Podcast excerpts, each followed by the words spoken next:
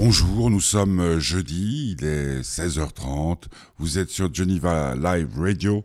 Et le jeudi à 16h30 sur Geneva Live Radio, c'est ça.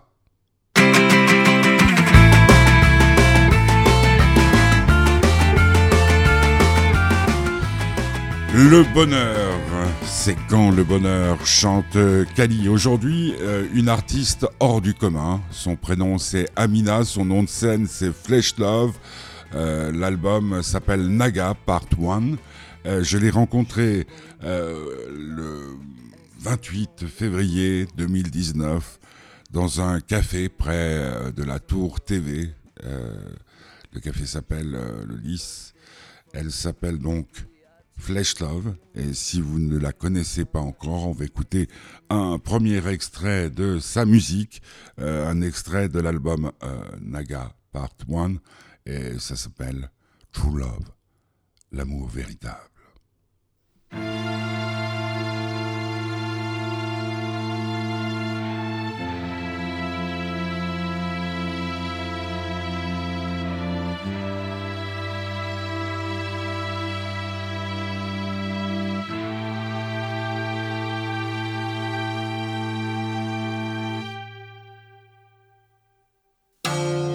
When I look into your eyes, I see what you're trying to hide.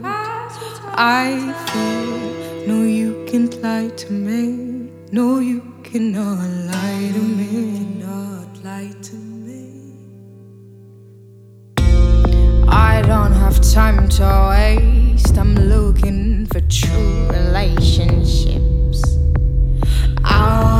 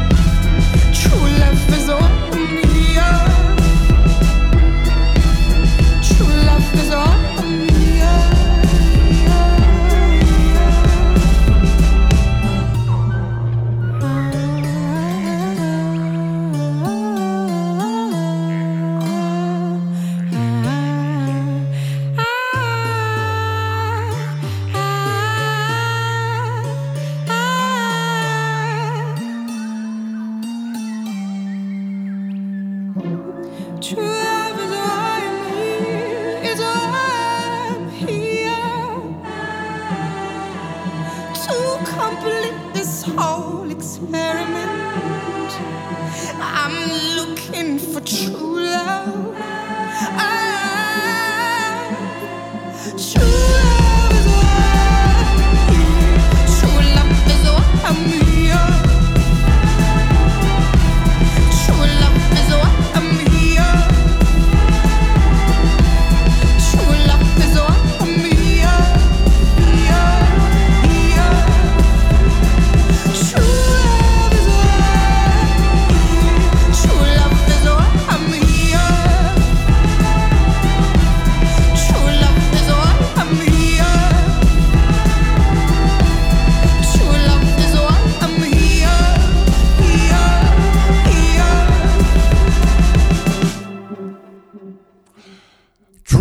C'est notre invité aujourd'hui sur Geneva Live Radio dans le bonheur, émission euh, soutenue par l'association Fête du Bonheur, F-A-I-T-E-S. Euh, vous pouvez avoir toutes sortes d'informations sur cette euh, association qui a été euh, créée pour rebondir après la disparition de la fête de l'espoir, disparition due, vous le savez, puisque, je le répète à chaque fois que je le peux, euh, par certains magistrats de la ville de Genève, euh, qui sont pourtant de gauche. Voilà, c'est comme ça, c'est ainsi. Donc, faites du bonheur, soutient cette émission qui s'appelle Le Bonheur. À partir du 1er mai, d'ailleurs, toutes les émissions euh, auront lieu à 5 heures et s'appelleront Le Bonheur. C'est aujourd'hui, c'est le bonheur de Flesh Love. Flesh Love, c'est Amina. Amina est de Genève. Amina vit en France. Amina vient de sortir Naga Part 1. Amina est une jeune femme très très particulière. Vous avez peut-être pu voir euh, sur sa photo, justement sur notre site, sur nos réseaux sociaux. Elle est tatouée de partout. Euh, elle est venue au Café du Lys à Genève, accompagnée par euh, l'attaché de presse de sa maison de disques, mais aussi par sa maman. Nous sommes installés dans ce café. Il y a pas mal de monde. C'est le début de l'après-midi. Et voilà ce qui s'est passé pendant presque une demi-heure accrochez-vous, ça vaut son pesant d'émotions. Vous êtes sur Geneva Live Radio et c'est le bonheur de Flesh Love. Qu'est-ce qui vous pousse un jour à faire de la musique? C'est une très bonne question. Bah, l'idée d'exorciser, j'ai toujours pris conscience du pouvoir des mots. Petite, c'est vrai que j'avais aussi envie de, de, travailler plutôt dans le droit, mais tribunal de la haie. Je me suis rendu compte que les mots avaient un pouvoir et qu'ils pouvaient changer les choses. Et je me suis orientée vers la musique. Et ce par le biais aussi d'artistes comme Billie Holiday, qui à la fois avait ce côté, euh, ce côté révolutionnaire et musical. Et je trouvais qu'il y avait un mélange, une, symbiose qui était intéressante entre le droit, la revendication et la musique et la mélodie. Et la musique, euh, c'était facilité parce que dans la famille, il y avait déjà des musiciens? Alors pour le coup, ma, ma grand-mère chantait beaucoup, mais il n'y a jamais eu de, de musiciens ou musiciennes affirmés ou professionnels, en tout cas pas de ma connaissance. Mais il y a eu en tout cas l'accueil de la possibilité de faire ce qu'on avait vraiment envie de faire. Donc du coup. Euh, et, comment vous avez fait euh, Conservatoire ou euh, toute seule? Alors du coup, il y a un mélange de plusieurs choses. Je suis allée au conservatoire en baroque, donc j'ai fait du chant traditionnel baroque au conservatoire de Genève. J'ai fait du jazz aussi, et puis après, je me suis pas mal frottée à tout ce qui est jam session. Je suis allée au Chat Noir beaucoup, tous les mois à l'époque quand j'étais au collège. Donc voilà, c'est un mélange d'autodidacte et de, j'ai vraiment étudié aussi le, chant, qui est un instrument assez complexe. Donc Surtout le chant baroque. Ouais, parce que je suis passionnée et férue de baroque, de musique baroque et de clavecin. Du coup, je me suis orientée vers le baroque. Comment ça se fait là aussi? C'est une très bonne question. C'est au gré de mes pérégrinations musicales que je suis tombée sur, euh, sur la musique baroque et que j'ai eu un coup de cœur et je me suis dit, bah en fait, j'ai envie d'étudier euh, et j'ai envie d'apprendre le chant vraiment avec cet instrument-là. Parce qu'à la maison, on écoutait quoi comme musique?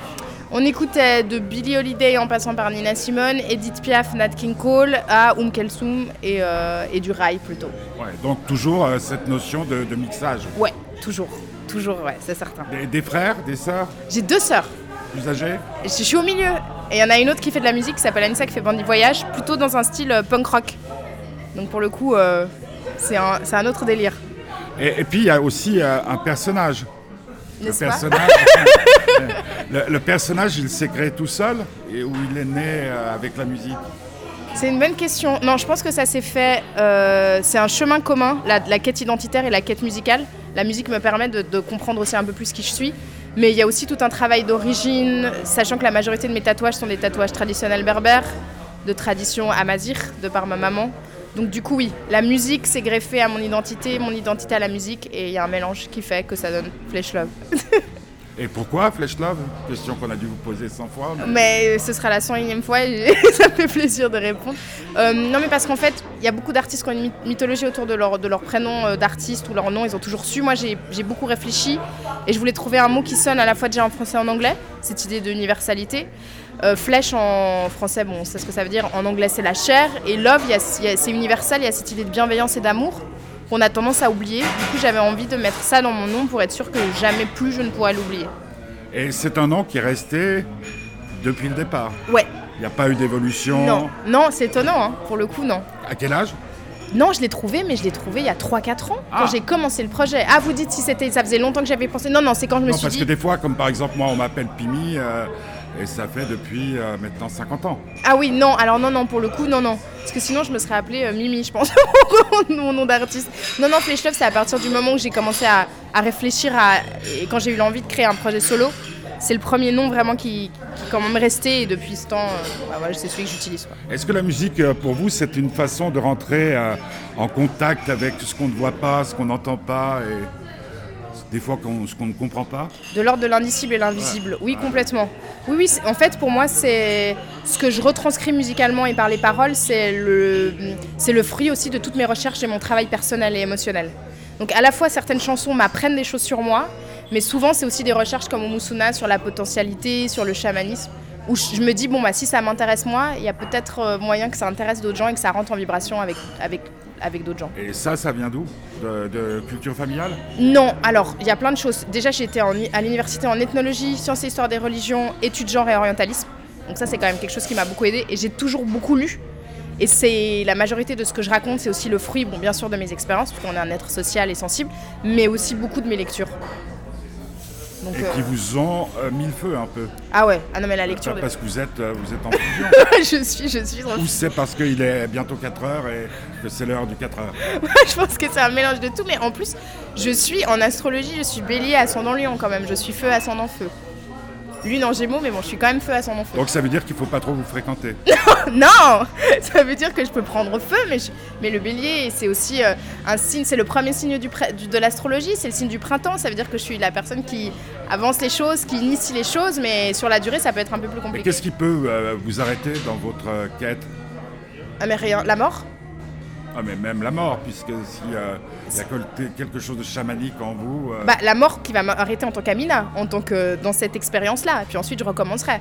Mais je pense qu'il n'y a rien qui peut réellement m'arrêter, je sais pas depuis combien de temps je suis dans cette quête-là. voilà, c'est ça. De- Ouais. de- quel âge avez-vous? Bah, j'ai 29 Plusieurs ans euh, de façon terrestre.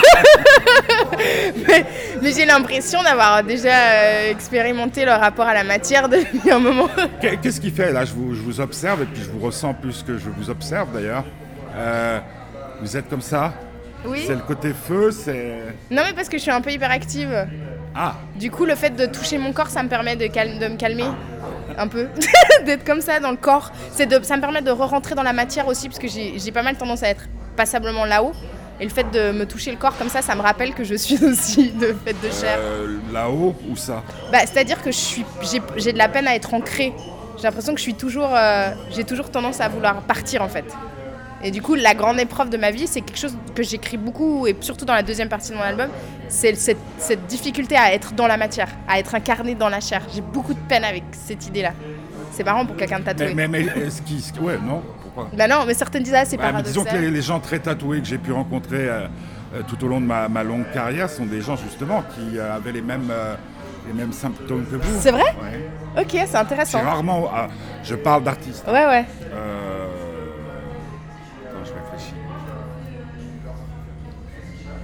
Le tatouage correspondrait à quoi? À, une sorte de- d'enfermement dans soi Bah, certaines personnes pensent ça. Moi, après, pour moi, ça a plus lieu à l'idée de l'initiatique, l'idée de passage, l'idée de reprendre un peu de pouvoir sur un corps et un visage qui m'a été imposé.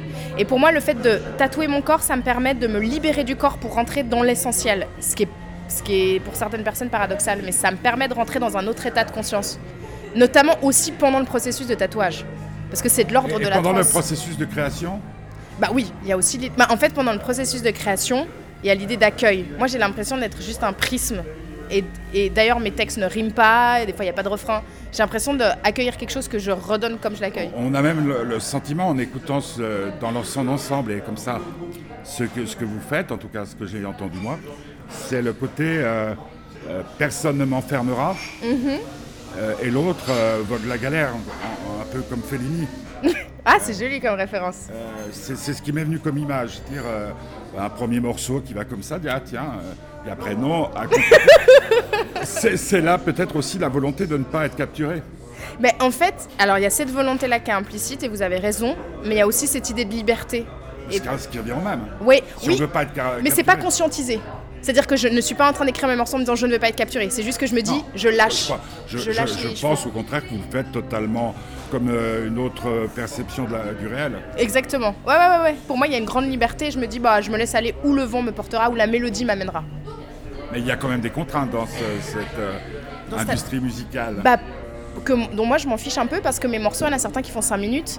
Ouais. Il n'y a pas de refrain dans Musuna. Non, non, pour le coup, il y a des contraintes dans l'industrie, mais moi je, je, je- je m'en fiche. Mais comment vous vous sentez dans cette industrie? Bah, des fois, on me fait sentir un peu comme, comme rareté, un truc un peu étrange, euh, pas, les gens savent pas toujours comment me prendre. Et Mais je me dis que la majorité des grands artistes que j'admire, on a Ouais. sûrement dû les prendre comme Ouais, ça. ouais, Daniel ouais. Johnston, euh, Björk. Non, mais, euh, mais je pensais aussi à des gens euh, au départ comme Madonna. Oui, oui, oui, c'est clair, c'est clair. Les héros de mon fils qui sont plutôt des rappeurs. Mon fils a 13 ans, hein, 12 ans. C'est-à-dire c'est des gens qui, qui veulent sortir du côté. Maintenant, par rapport à ces histoires, euh, bon, j'y crois, euh, mais de- par un autre, un autre biais culturel, à chamanisme, euh, perception, etc., etc. Est-ce que c'est quelque chose qui vous a empoisonné la vie à un moment donné? Parce que c'est pas facile à Non, vivre. pas facile Moi, j'explique à mon fils qui, qui dit parfois entendre des choses voir des choses qui pour moi est totalement normale euh, vu la- la- l'éducation qu'il a reçue. Mais je lui dis c'est très douloureux quand Ouais, on vit dans une société euh, comme celle dans laquelle nous vivons. Euh, D'abord, un, d'accepter qu'on peut avoir des liens avec autre chose, avec ce qu'on appelle l'au-delà ou les trucs. Et puis après, de le faire comprendre aux autres sans passer pour un fou. Ah mais je comprends, mais d'ailleurs euh, un de mes morceaux, de, bah, c'est pour le coup c'est de la prochaine partie, ça s'appelle Mitoté. Je sais pas si vous connaissez ce que c'est le Mitoté. C'est ce que décrivent dans les accords Toltec euh, Don Miguel Ouais, Ruiz. Cette idée de, de monde, euh, en fait cette idée de, de réalité, là la réalité qu'on est en train de partager tous les deux, c'est la rencontre de nos deux rêves. Et en fait, euh, le but de l'être humain pour lui, c'est de réussir à percer ce rêve pour ré- rentrer réellement en connexion avec les autres humains. Parce que la majorité du temps, les gens ne communiquent pas, mais ne renvoient que ce qu'ils voient d'eux-mêmes, en fait. Quand je vous vois, par exemple, s'il y a quelque chose qui me dérange de vous, c'est quelque chose qui me dérange en moi et que j'ai pas envie de voir. Donc on est comme deux blessures. La qui- barbe peut-être. en plus, j'en ai un peu. Mais du coup, il y a cette idée de. Ça, et à des moments, ça m'a rendu folle. Je me dire, est-ce que je suis dans la réalité? Est-ce que j'arrive à communiquer avec les autres? Est-ce que je suis pas en train d'être complètement en interaction qu'avec moi-même constamment? Donc oui, il y a cette perception-là d'une espèce d'acuité. Il y a René Char qui disait la lucidité est la blessure la plus proche du soleil, qui moi est une phrase qui m'accompagne dans ma vie. Ou Henri Calais qui disait ne me secouez pas, je suis plein de larmes. Toutes ces phrases un peu qui résonnent beaucoup pour moi. Et du coup, oui, c'est très difficile. Mais après, je crois que par l'énergie qu'on émane, on attire aussi des gens qui sont de plus en plus sensibles. Et donc moi, je m'entoure aussi de gens qui qui ne me font pas sentir comme quelqu'un d'étrange en fait et qui comprennent aussi cette réalité du fait que bah, moi de par ma maman euh, c'est vrai que par exemple le rapport aux morts euh, le rapport euh, le rapport aux esprits ne m'a jamais semblé complètement étrange mais c'est vrai que des fois quand je leur disais à l'école euh, on me prenait pour une, pour une folle. Donc c'était pas toujours facile. Donc je, je compatis Et- avec votre il y a, l'aspect tatouage et puis il y a le, le rouge à lèvres, il est quoi Noir ouais noir rouge ouais C'est pour pas rentrer dans la norme non c'est Parce que j'étais sur la terrasse en face en, en attendant l'heure de, de l'interview. Et puis il y avait plutôt les filles classiques qui profitent du premier rayon de soleil pour nous montrer euh, leurs jambes. et moi je suis chacun, chacun son truc. Avec le petit rouge à lèvres, avec les petits. Vous, c'est l'inverse. bah en fait c'est juste que pour moi le- la mode la mode pour moi c'est vraiment un art et c'est un moyen c'est vraiment une mode, ça Non, mais dans le sens où pour moi, que ce soit le vêtement ou le maquillage, ça me permet de transcender et d'expérimenter des identités plurielles. Donc pour moi, c'est un jeu. Et ça m'intéresse. Et là, pour le coup, dans Flesh Love, euh, tout d'un coup, d'avoir un rouge à lèvres qui signe que- l'entrée dans, dans, dans ce personnage qui est une extension de moi-même, puisque c'est pas euh, une invention, une fiction, bah, ça me permet de rentrer dans un état. Si j'avais mis un petit gloss transparent, bon, bah, je trouve que ça, il n'y a pas de vrai passage en fait. Est-ce que vous avez peur d'être belle? Bah, je me considère pas comme belle, donc. Mais c'est une question qu'on peut se poser. Mais je me suis jamais sentie comme belle. Donc du coup, je sais pas si j'ai peur d'être belle. Voilà, c'est la... Là, on pourrait en parler pendant des heures. J'ai le temps. Hein, Euh, j'aurais- Alors, je sais pas si j'ai mais peur d'être belle. Je, je, je, je, je- je pourrais être votre grand-père, je pense. hein. 62 ans. Et je, ce que je vois dans vos yeux, c'est cette lumière qui manque à tant d'êtres humains. Ah bon? Moi, pour moi, c'est ça, la- c'est ça la beauté. Bah, en fait, moi, c'est juste que j'ai pas envie d'être enfermée dans quelque chose, en fait. Et malheureusement, euh, comme vous disiez, le fait d'être... Mais j'ai- vu une pochette quand même assez, euh, assez shadée, j'allais dire. Ouais, bah oui, mais parce que... En fait, j'aime bien le fait... J'ai pas envie que ce soit évident. J'ai pas envie d'être juste... Malheureusement, aujourd'hui, les identités féminines, masculines, voilà, il y a quelque chose de très euh, stéréotypé sur à quoi doit ressembler une femme. Je sais que si je ressemble à ça, on risque de pas me prendre au sérieux. Et moi-même, ça m'ennuie. En fait, je crois qu'il y a aussi une perception du jeu. J'aime bien jouer. jeu ou du Du jeu, du jeu. Du jeu-jeu aussi. Mais j'aime bien jouer, en fait. Et, et l'apparence physique, pour moi, c'est un jeu. J'ai pas envie de. Et c'est aussi ça qui- qui- que le chamanisme nous explique, c'est que j'ai envie de dépasser euh, les parois faites de chair. Mais alors, euh, moi, y a, plus, je, plus je vieillis, euh, plus j'arrive à un état de sagesse assez prodigieux. Non, non, mais je la plaisante pas. Non, mais qui ne m'étonne. Non, mais vous avez, encore euh, une, une marge, hein, puisque j'ai plus que le double de votre âge, si j'ai bien compris. Euh, le truc qui est marrant quand on devient sage, et moi, c'est euh, l'auto-hypnose qui m'a amené à ça, qui m'a fait perdre plus de 50 kilos, donc c'est déjà vachement important Wow, pour ouais. un pour un, pour un type comme moi. Euh, donc euh, tout d'un coup, cette impression que, que vous décriviez tout à l'heure, c'est-à-dire de, presque de sortie de corps, d'autres perceptions. Donc je deviens de plus en plus lucide. Et je m'aperçois que plus je deviens lucide, plus je me rends compte à quel point les autres, hein, comme disait Sartre, euh, c'est l'enfer, vivent et se confortent dans le mensonge permanent. Oui, bah le mythoté.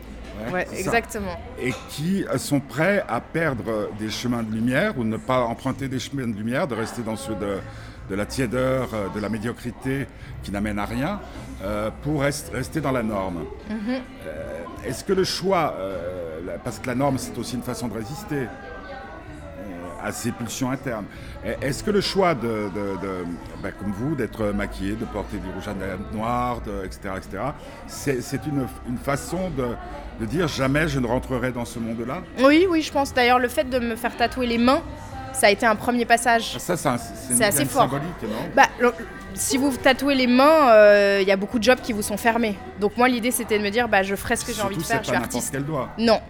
Non, en plus, Ah oui. Je suis désolé. Ce qu'il y a- y de bien, c'est quand on écoute votre musique, on s'attend pas à voir quelqu'un qui va rigoler tout le temps pendant l'interview.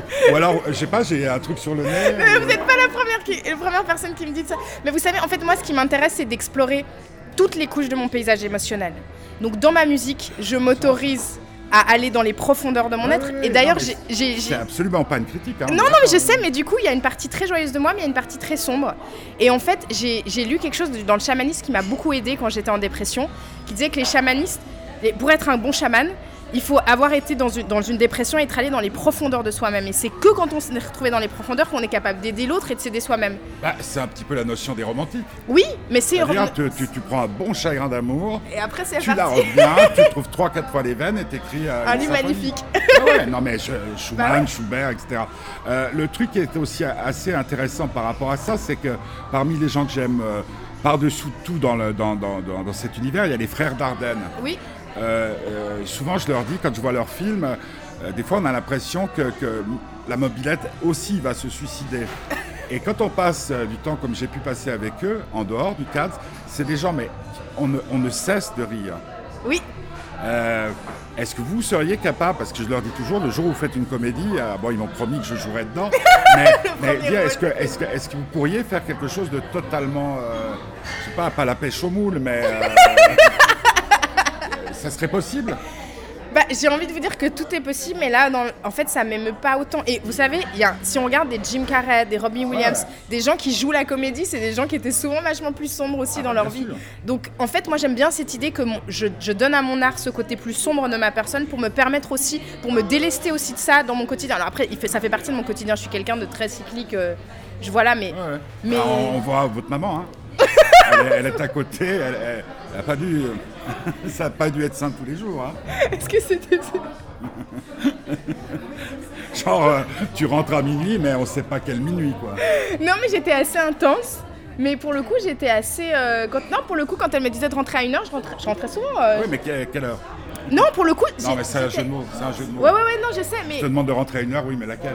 Mais non, mais le truc, c'est qu'après, euh, j'étais très intense. J'ai toujours été très intense, mais. euh, Est-ce que vous croyez que le jour où vous rencontrerez le, le grand amour, euh, au sens euh, pur du terme, que j'ai rencontré il y a, moi, il y a trois ans, Genre flamme jumelle après, après, après trois mariages, trois divorces, un coup pof, ça, ça Wow. vous tombe dessus. Euh, donc, qui fait que, y compris la chose sexuelle prend une autre- toute autre Oui. dimension. Est-ce que vous pensez que le grand amour pourrait faire que vous changiez de- du tout au tout? Je pense qu'en tout cas, le grand amour, je vais me rendre. Je, je pense que je dois aussi passer par, un, par une phase de m'aimer moi-même, et c'est ce vers quoi j'ai envie de tendre, de pas de donner le pouvoir à l'autre de remplir une partie de moi qu'il n'arrivera jamais à remplir, parce que la relation, souvent les Parce relations. que vous avez peur de l'autre? Enfin, j'entends là, en l'occurrence l'homme ou de la femme, parce que tous les goûts sont dans la nature. Bah, c'est intéressant ce que vous dites, parce que je suis en train de lire un livre euh, de Bell Hooks qui parle de ça, The Will to Change, Masculinity, Love and Power. Elle dit que la majorité des femmes ont peur de l'homme et qu'en fait, on n'arrive plus à rentrer en connexion. Et que c'est, elle explique que la grande, une des grandes tristesses aussi du fait de naître homme, c'est que on, on empêche aux hommes de vivre leurs émotions et que du coup il y a une vraie, il y a une vraie douleur silencieuse du niveau qui n'est pas entendue de ce que ça représente d'être un homme. Je, je, dirais au stade aussi où j'en suis que le pire pour les hommes c'est de jamais comprendre les femmes. Bah ouais, Est-ce que les femmes comprennent les hommes? Vous avez l'impression que les femmes elles comprennent mieux les hommes que les hommes? Moi j'ai l'impression que c'est deux. Il y a Sacha Guitry, alors c'est plus profane, qui disait euh, la différence entre elle et nous, c'est qu'elle peut faire semblant ou pas. ça c'est.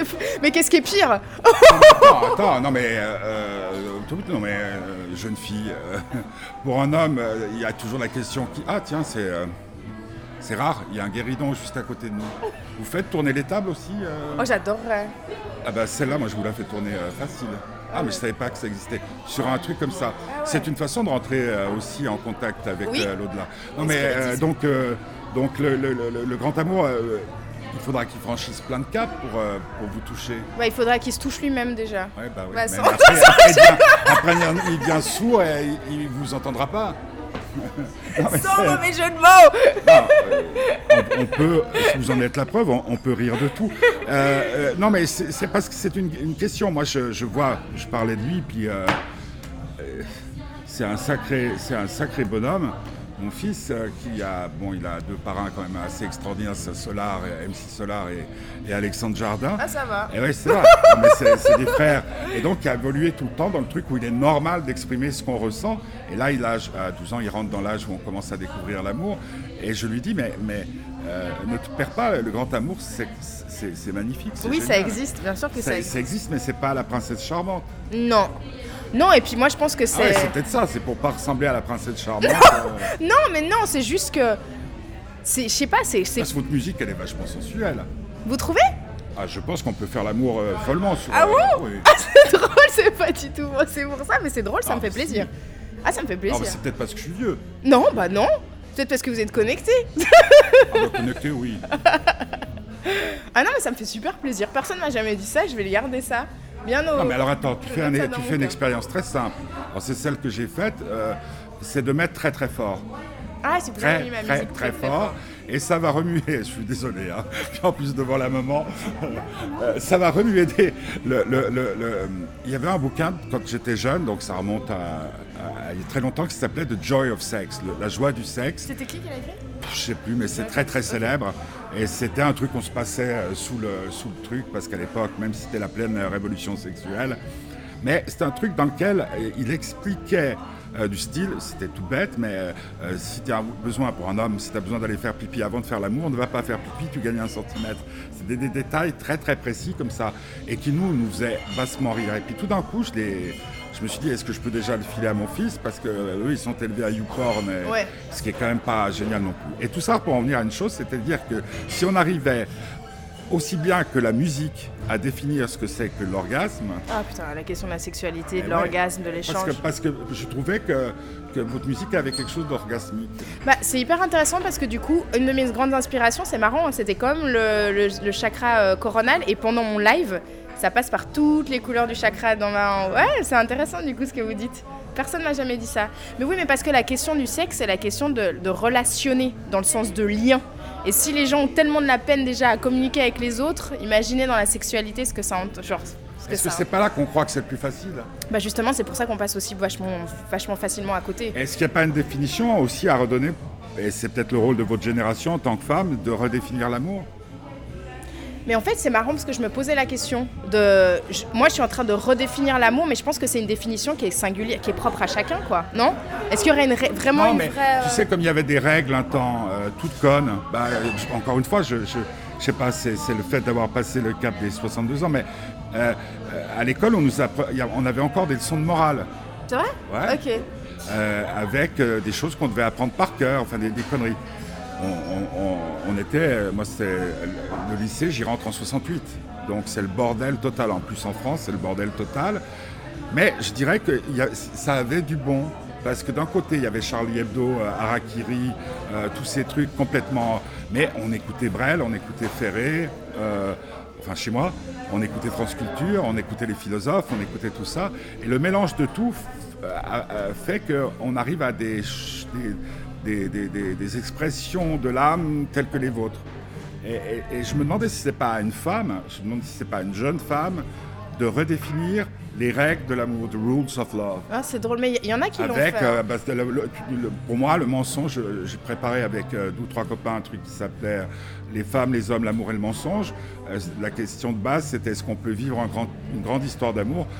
De A à Z sans qu'il y ait le moindre mensonge. Oh. J'ai fait 200 interviews avec des rockers, avec des philosophes et tout, et j'ai que deux personnes qui m'ont dit que c'était possible sur 200. Donc on a abandonné le projet parce que c'était terrible. Donc c'est ça. Est-ce qu'à travers ce que j'ai ressenti, qu'il faudrait que j'analyse encore, euh, ces vibrations-là, euh, qui correspondaient peut-être au début du funk, qui correspondent à James Brown et tout ça, qui était très sexué. Mhm, complètement. En y mettant ce qui est votre discours philosophique, on ne pourrait pas arriver à quelque chose qui pourrait édicter des règles pour que nos enfants euh, ne pensent pas que, que l'amour physique, c'est une porn bah, Peut-être qu'il y a la nécessité de réinscrire le, sacral et le sacré dans, le sexe, ça c'est nécessaire, parce que même le tantrisme, par exemple, il a été utilisé, il a été vidé de son essence, puis on a pris que la sexualité, alors que la sexualité, c'est la finalité de tout un processus. Du coup, moi, je pense que, en tout cas, mais ce dont vous parlez, tout, en fait, on revient au début de la discussion, c'est le fait que les gens sont prêts à vivre toute une vie et passer à côté d'eux-mêmes. Et je pense que c'est de là, de l'essence même de l'individu. Et la meilleure façon de ne pas passer à côté de soi-même, c'est C'est de plonger à l'intérieur. et d'enlever les couches. Parce que moi, je pense qu'un travail que je vais faire toute ma vie, c'est parce que des fois, les gens disent voilà, moi, je suis timide, je suis bête. Et tout ça, ça vient d'où? Ça vient des parents, ça vient de l'école. Et en fait, ce qui est compliqué, c'est d'enlever toutes les couches et de se dire mais qui je suis vraiment à l'intérieur? Parce qu'à chaque fois, que le je suis, c'est un verbe de pouvoir, de puissance. après, je suis, il devrait jamais y avoir quelque chose de négatif. C'est quelque chose de divin. Et cette idée de redéfinir soi-même en étant centré, c'est super important. Et là, vous en êtes où? Bah, je suis en chemin. je pense que j'ai encore beaucoup de chemin, mais je suis en chemin. En tout cas, j'essaie d'être en conscience. Mais bon, j'ai encore, encore beaucoup de travail. Merci. Bah, merci beaucoup. Voilà, c'était Flesh Love euh, au Café du Lys à, Genève. Euh, l'album s'appelle euh, Naga Part 1, Naga Part, Partie 1. C'est une jeune femme qu'il faudra suivre parce que son parcours, son discours sont intéressants. Vous êtes sur Geneva Live Radio, c'était le bonheur de Flesh Love. on va se retrouver euh, sans doute euh, la semaine d'après les vacances euh, pour un bonheur. Et puis après, ben, ce sera à partir du 1er mai la nouvelle grille de, de, Geneva Live Radio. Je vous rappelle que cette émission est sponsorisée, soutenue par l'association Fête du Bonheur, F-A-I-T-E-S. Que si vous voulez en savoir plus sur cette association, il y a un site internet, fêtedubonheur.org, il y a des pages Facebook, il y a des réseaux sociaux comme Twitter, comme Instagram et puis aussi SoundCloud sur quoi vous pourrez euh, entendre autant que vous, voulez euh, les interviews diffusées sur cette antenne. On termine avec une euh, chanson extraite de cet album de Flesh Love. La chanson s'appelle Sister. Je vous souhaite la plus belle des soirées avec Au fond du cœur, puisque aujourd'hui, hein, pour ceux qui écouteront en, en différé, ça prendra une autre saveur. Arsenal joue à Naples. Sisters, Flesh, Love. Vous êtes sur Geneva Live Radio. dans le bonheur. We are like a cake. We are so many different ingredients. And there will always be forces within our lives pressuring us to pluck one particular piece out of that cake and say, hey, see that jewel? That's me. Don't do it. It is dangerous. Sometimes it appears easier, but it is dangerous.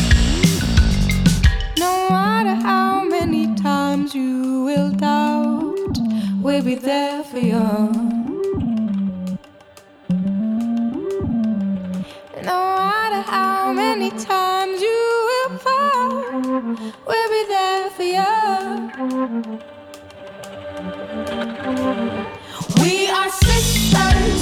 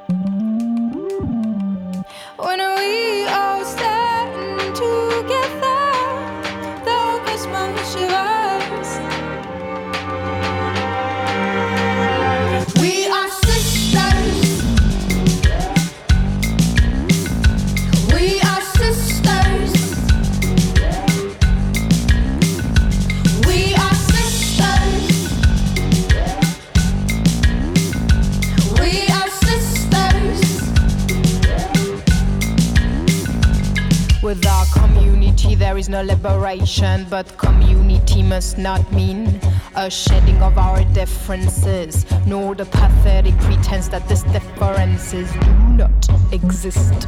So now get up, wake up, and love your sisters. Love.